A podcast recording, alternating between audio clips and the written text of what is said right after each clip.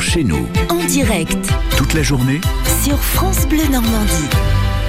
Émission spéciale ce matin sur France Bleu Normandie en direct d'Aromanche et avec nous pour la nouvelle écho en ce 79e anniversaire du débarquement, Christophe Gosselin, guide et gérant du Normandie Héritage Tour, organisateur de circuits personnalisés autour de la mémoire. Bonjour Christophe Gosselin.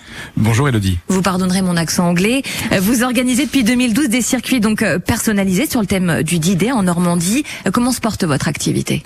Eh bien très bien, on, on, doit le dire là, on est en année importante évidemment pour la définition des choses mais l'année prochaine et l'année suivante seront des années essentielles pour l'activité en termes économiques. Avec le 80e anniversaire du exactement, débarquement. Exactement, oui, c'est très important pour nous et, et euh, c'est toujours un moment de fête, vous l'avez senti, euh, puisqu'on célèbre la liberté quand même, au-delà des commémorations des, des, tristesses et des sacrifices du, du jour J. Alors, qui sont vos clients sur ces circuits organisés? Alors, sur les circuits organisés en tour privé, évidemment, euh, c'est 95%, ce sont des Américains.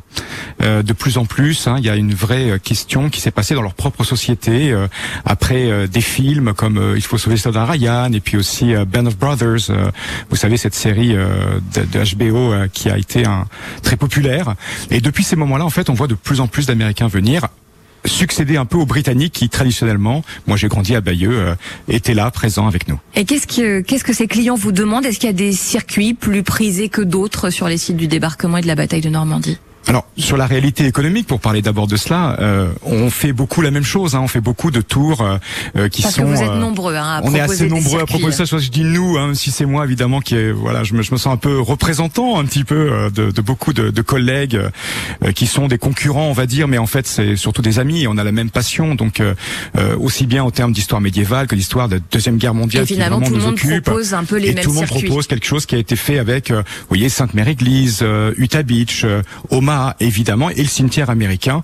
Euh, c'est ce qu'on peut faire en une journée. Hein. Il y a les temps de transport que les Américains découvrent d'ailleurs en venant ici. Ils croient au départ que c'est un petit endroit, une petite plage euh, tranquille, qu'on peut y passer deux heures et que c'est fini. Et, et, vous avez des, des, demandes beaucoup plus personnalisées parfois? Absolument, absolument. Alors je réfléchis, là je vous parle d'Américains, mais je pense à, à des Britanniques que j'ai eu il y a quelques années, trois frères qui sont venus sur les traces de leur père qui a débarqué euh, sur Gold, donc là où on est en fait à quelques centaines de mètres de nous, et il était à bord d'un char et je les ai emmenés sur le lieu exact où euh, le char de leur père euh, avait dû monter euh, la route et on a trouvé, j'avais trouvé des photos du régiment montant à Saint-Côme de Freinet à côté, la commune un peu plus loin. Donc dans les pas de leur père. Dans les pas de leur père, et on a vu, ils ont vu l'église euh, avait, qui était sur la photo avec un char qui, qui appartenait au même groupe que celui de leur père. Comment comment réagissent ces touristes américains ou britanniques alors quand il y a en plus une histoire personnelle forcément alors, il doit y avoir beaucoup d'émotions? Alors ceci évidemment Elodie euh, réagissent avec beaucoup d'émotions hein, et c'est un peu ce qu'on fait nous notre rôle c'est vraiment de, de leur apporter euh, ces émotions là avec les informations que nous fournissons. Euh, là c'est c'est c'est une mission même quasiment pour euh, tous les guides on y tient on, ça nous tient très à cœur tout ça et vous voyez par exemple, on, on, fait des choses aussi autour de la première division américaine. On fait la même chose pour les Américains. Évidemment, moi, on m'a contacté encore il y a pas longtemps pour pouvoir faire un tour avec euh, euh, des gens qui ont de la famille qui, qui est morte ici. Je pourrais évoquer aussi qu'à Picoville, vous avez un magnifique euh, Memorial Garden, un, jardin de la mémoire qui a été fait par un vétéran américain, qui a été acheté par un vétéran américain, et avec Marie-Pascale Legrand, euh, qui est très impliquée dans la mémoire. Eh bien, ils ont fait un très joli site. Et, et cette année, vous avez des membres des familles des gens qui ont craché, qui sont morts dans cette dans ce crash qui sont venus pour les euh, 79e anniversaire du débarquement. En préparant cette interview, Christophe Gosselin, vous me disiez la Normandie est un musée à ciel ouvert. Est-ce que ces circuits de mémoire, ça permet, ça permet aussi en se rendant sur sur les plages, sur les sites, de rendre la mémoire vivante, de exact transmettre la mémoire? Exactement. On passe, vous savez, de la mémoire à l'histoire. Et moi, j'ai évoqué les émotions comme euh, l'essentiel des guides conférenciers qui qui circulent en Normandie. Mais il faut bien s'attacher à quelque chose de matériel pour raconter l'histoire. Il faut rendre visuel les choses. La plupart des gens, c'est loin cette histoire-là. On ne sait pas dans notre vie quotidienne. Pour, pour les, les, jeunes Français. surtout, c'est d'autant jeunes... plus important. Oh, je dirais les moins jeunes aussi. Vous savez, franchement, euh, si jamais je leur fais voir une trace de balle sur un mur, pour tout le monde, hein, ça marche. Vous comprenez? Mais c'est que le début de l'histoire. C'est que leur faire voir la trace de balle, c'est un prétexte au fond pour leur dire regardez à quel point c'est important. Regardez l'amplitude. Regardez, il s'agit de la plus grande opération de force combinée amphibie de l'histoire militaire.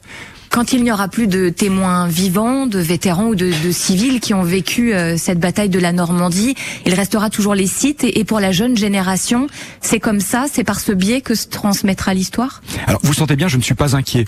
Non, vous m'avez l'air plutôt serein, Je suis effectivement. très serein là-dessus parce qu'on va passer naturellement de la mémoire à l'histoire. Évidemment, la disparition de ces vétérans que j'ai beaucoup côtoyés dans ma vie euh, va m'affecter personnellement. Mais moi, je veux que les prochaines générations s'en souviennent. Euh, vous savez, Charles, que j'ai évoqué tout à l'heure, mes enfants, mes propres trois enfants, 9 ans, 4 ans et 2 ans et demi, l'appellent Papy Charles. C'est quelque Norman chose d'affectif. Norman Shea, exactement. Charles Norman Shea. Et en fait, il il y a cet affectif qui existe en Normandie, qui n'existe peut-être pas ailleurs, qui est difficile à comprendre pour d'autres régions peut-être, mais qui euh, qui existe et qu'il faut travailler, transformer en histoire pour raconter l'histoire de ces hommes. C'est une histoire d'hommes qui est ici, euh, triste, tragique et belle. Très souvent, quand on rencontre un vétéran, il commence par une blague. C'est vrai. Merci beaucoup Christophe Gosselin, guide et gérant donc du Normandie Héritage euh, Tour, organisateur de circuits personnalisés autour de la mémoire. Bonne journée. Merci, bonne journée.